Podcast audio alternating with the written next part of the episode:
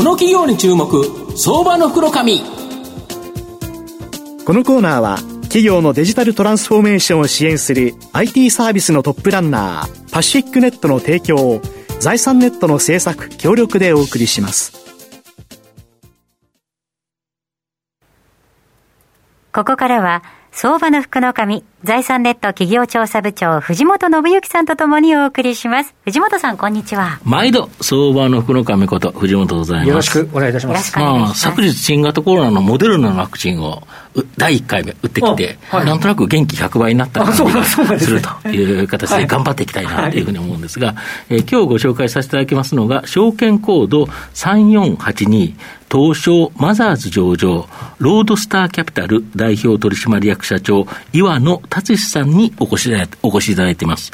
岩野さん、よろしくお願いします。よろしくお願いします。お願いいたします。ロードスターキャピタルは東証マザーズに上場しておりまして、えー、現在株価1000飛び82円、1単位11万円弱で買えるという形になります。東京都中央区の銀座一丁目駅、すぐ近くにですね、本社がある不動産投資に革新を起こしたいと。という志を持ちですね、起用した不動産会社という形になります。岩野社長、御社は自己資本を用いて不動産投資を行うコーポレートファンディング事業がメインビジネスで、都心部のオフィスビルなどを購入、賃料収入などを得ながら不動産を保有、高値でですね、購入希望があれば売却すると。いう形で、過去に損失を出して不動産を売却したことがない。これすごいですね。そうなんですよ。意外と不動産って難しいと思われるんですけども。難しいですもんね。はい。ただ、まあ、えっ、ー、と、まあ、適切な目利きで、うん、まあ、しっかりと情報を集めて、うん、まあ、速やかに意思決定して、うん、まあ、それをちゃんとしっかり管理して、はい、で、それを最終的にはいろいろ売却活動をしていくんですけど、それをしっかりとしたプロセスを経てやっていけば、まあ、しっかりと収益が上がるというところで、弊社、えっ、ー、と、過去40物件以上、えっ、ー、と、売却した実績もあるんですけども、実は一件も損を出さずに全部で利益を出しているという会社になりますで、あれですよね、持ってる今、不動産もかなりあって、これの含み益もかなりあるっていう状態でしょうね。そうですね、弊社、会社設立して以来、うん、まあ、当然、いい物件はなるべく取っておきたいっていう会社でございますので、まあ、ね。うん、まあ、よりいい物件がどうと積まれていってる状況にありますので、まあ、含み益も相当な額になっております。今、はい、えーと、トータルで、えーと、不動産投資の金額としてはどれぐらいになるんですか、えーとですね、母価でいうと、大体375億が6月末の数字だとは思うんですけども、多分まあその含み益でいうと、どこですかね、それを母価を100としたら、まあ50ぐらいは含み益であるんじゃないかなと思っています。それ株でいうとあれですよね、めちゃくちゃ儲かってる銘柄が持ちながら、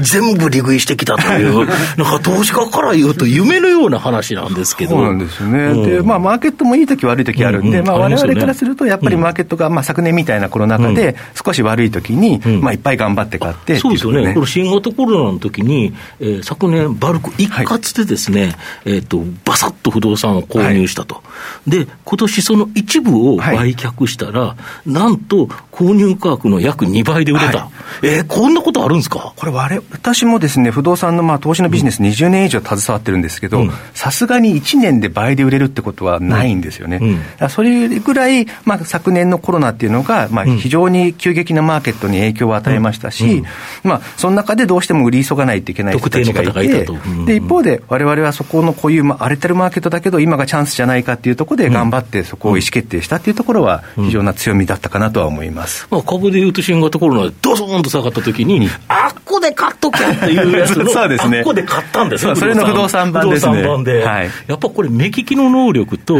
今だという意思決定は、本社の場合、意思決定って短いんですよね。そうですね、まあ、比較的不動産に詳しい人たちが多くいますので、プロフェッショナルがいますので、もうその場に集まって、これどうしようかと、いいか悪いかっていうのは、いつでもできるような状況にはなっております。なるほど。あと、御社のミッションは、不動産とテクノロジーの融合が未来のマーケットを切り開くという形になって、累積投資金額が234億円、投資家会員数が2万4782人と、このクラウドファンディング事業、はい、これが大きく伸びてるみたいなんですけど、はい、これ結構好調ですか？そうですね、えっと、これは、えっと、不動産特化型のクラウドファンディング、うん、まあ、そのクラウドファンディングもいろいろ種類あるんですけども、そ、ね、その中での投資型って言われる、うん、まあえっと、投資して、まあ、リターンをもらうのを目的としているクラウドファンディングなんですけども、まあ、イメージすると、その資金を必要とする不動産会社と、はい、まあ、お金の余ってる個人さんを結びつけて、うん、まあ、個人がまあ銀行になり変わってみたいなイメージで、不動産会社にまあ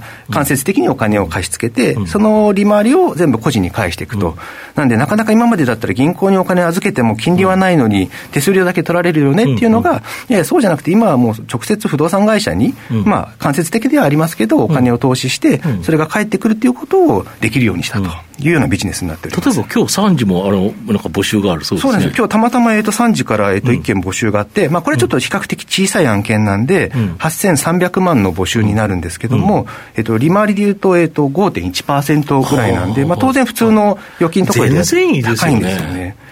で弊社、まあ、この規模によって募集の仕方もいろいろあるんですけども、うん、まあ、これぐらい小さくなってしまうと抽選型といって、うん、そうですね、先着だとあってもう先着だともう本当10秒とかで終わってしまうんで、大体われわれって1、2億ぐらいだったらもう1分かからなくて、うん、4、5億でも大体10分かからないぐらいのスピードで募集が集まりますんで、まあ、その投資家さんからすると、これだと投資しにくいっていう、ちょっとね、ね。クレームも当然来たりもするんで、われわれもいっぱい案件を提供したいところではあるんですけども、一方で当然、その投資したお金が返ってこないと、それはもっともっと問題になるんで、そうですよね。そこは我々プロフェッショナルが、まあ、目利きしてると。目利きして、リスグリの物件を個人に提供しているような状況にあります。なるほど。で、先週の8月6日、この発表した、はい、まあ、今期2021年12月期の中間決算発表、はい、これされてるんですけど、はい、経常利益が、えー、18%増加で着地、はい、通期の進捗率も65.8%と、やはり好調ですよね。はいまあ、これは、えっとまあ、投資事業において不動産を売ったり買ったりする中での、結構今、マーケットが良くなってきてて、不動産投資市場の、なかなかわれわれ個人のレベルだと、それは不動産がいいって言われてもイメージできないと思うんですけど、その機関投資家のプロのお金っていうのは、もうじゃぶじゃぶ今、余ってて、世界的には日本の不動産が安いっていうのがありますよね。なんで、ちょっとわれわれが思ってる以上の値段で取引されてて、でわれわれからすると、去年いっぱいわーっと買った案件を、じゃあ、今年ちょっといくつか試しに売ってみましょうかっていうと、われわれが思ってる以上の値段で、2倍で売れちゃった2倍 ,2 倍って普通ないですからね、それぐらいで売れるぐらい、マーケットも活況であるというところではあります、なるほど、まあ、これが追い風になったということですか。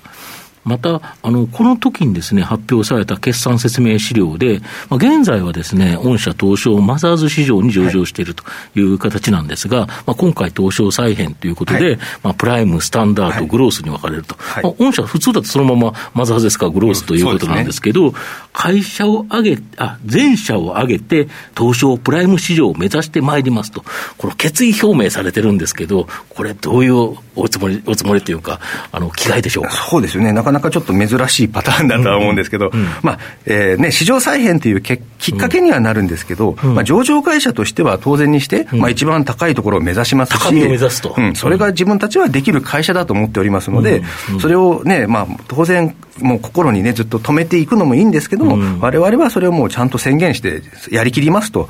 まあ、それをちゃんと決意表明して、有言実行と。有言実行したいなと。まあ、その、確実にできるかと言われると、それはまだわからないんですけども、われわれとしてはもう、やる気満々で会社を挙げて頑張ってますと。それをちょっと株主含め皆様に伝えたいなと。思います。社の場合、利益水準というところでは、クリアされてる状態ですよね、全然楽勝で。ということは、えー、時価総額基準。そうですね。ここが問題ということでいうと、まあ、このラジオを聞いていただいている方に、頑張って買ってねと。じゃ若干そこが足りてなくて、あとはもう、まず上場してからも、えっ、と、しばらく時間も経ってますし、もう体制もだいぶ整ってて、利益も上げる水準もできてて、で、会社も成長してるんですけど、ちょっと株価だけやや、ちょっと控えめだったので、ちょっともう少しなんか頑張っていきたいなというところで、やっております。そうすると、やっぱりこの IR を強化して、そうですね、みんなに知ってもらって、聞いてね、買ってねということですよね、まあ、なかなかやはりですね、このマザーズの一つの会社って、なかなかその皆さんに知っていただく機会っていうのは限られてますので、まあ今日どうも本当にいい機会ありがとうございます。こういう機会にですね、一応我々やる気持ってやってますし、えー、皆様にちょっと興味、多少でも興味持っていただければなと思っております。今、PR 水準めちゃめちゃ低いですもんね。マザーズでいつも、えっ、ー、と、割安株の1位、2位をいつも争っている会社でございまして、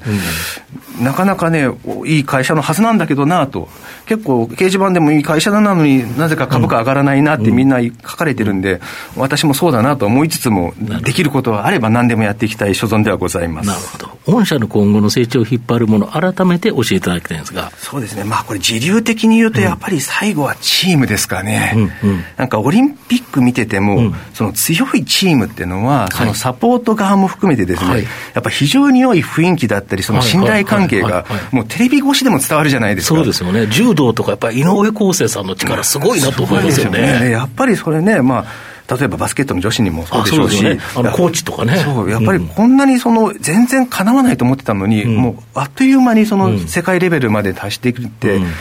やっぱりそのチームワークってすごい本当大事だなと思ってて、やっぱりビジネスもそれに通じるところがあって、やはりいい会社っていうのは、いい人材が集まって、その人たちがやっぱり自分たちの長所をしっかりと伸ばしていくと。でまあ、逆に言うと短所、ね、ところはみんなでフォローしていくみたいなスタイルだと思うんで、われわれもそんな感じで、結構不動産と IT の会社なんで、それぞれ持ってる長所がバラバラの会社ではあるんですけど、みんな自分が得意というところの分野をしっかりフォーカスして頑張っていくと。苦手な分野は他の人にフォローしてもらうっていうところで、どんどん成長していっていく、まあ、それがチャレンジしていくっていうのが、やっぱりわれわれみたいな小さな会社にとっては、それがミッションだと思っておりますので、うん、そういうところで、まあ、何かしら多少業界でも変えていければなとは思っております。なるほど。これ、あれ、先ほどのあの非常にクラウドファンディングの事業というのは興味深いですけど、これ、あの、最低の金額って言いますか、あの投資家の方々が応募できる金額ってどれぐらいなんですこれがですね、1万円からなんですよ。だから非常にハードルは低くて、まあ、当然、大口の方でいうと1000万円の方とかもいるんですけども、われわれは1万円から可能にしてまして、じゃあ1万円投資する人いるの？って言われると、実は意外といたりして、やっぱり最初ってその、よくわかんないネットに投資するっての怖いじゃないですか。で、とりあえずみんな1万円ならいいやって試してみて、一通り仕組みを理解して、あ、こういうふうにお金が運用されて戻ってくるんだ、じゃあ次は100万円入れようかな。みたいな感じで、ステップアップしていく人は多いですね。これ今、会員数が先ほどですと2万4782名というふうにあのありましたけど、これ、だいぶこう増えてきている。そうですね、順調に増えてきておりますね。で、やっぱり投資家が増えれば増えるほど、1回に集められる金額が増えてくるんで、うん。はい、昔は1000万集めるのが大変でした、1億集めるのが大変でした。っていうのが、今だったらまあ10億は大丈夫かな、15億はできるかなっていうふうになってるんで、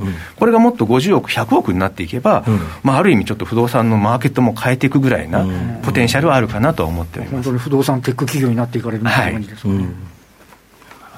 まあ、最後まとめさせていただきますと、ロードスターキャピタルは卓越した目利き力で安定的にですね、不動産の売却額を積み重ねてきた企業という形になります。また、不動産とテクノロジーを融合させて、クラウドファンディング事業、こちらも安定的に成長させ、不動産投資を行う個人投資家をまあ増加させているという形になります。まあ、今後も東証プライム市場への昇格を目指し、大きな成長が期待できる相場の福の神のこの企業に注目銘柄になります。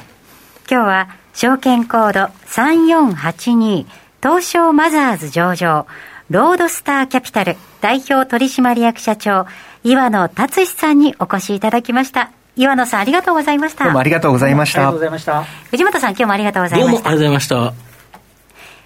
企業のデジタルトランスフォーメーションを支援する IT サービスのトップランナー。東証2部証券コード3021パシフィックネットは、パソコンの調達、設定、運用管理からクラウドサービスの導入まで、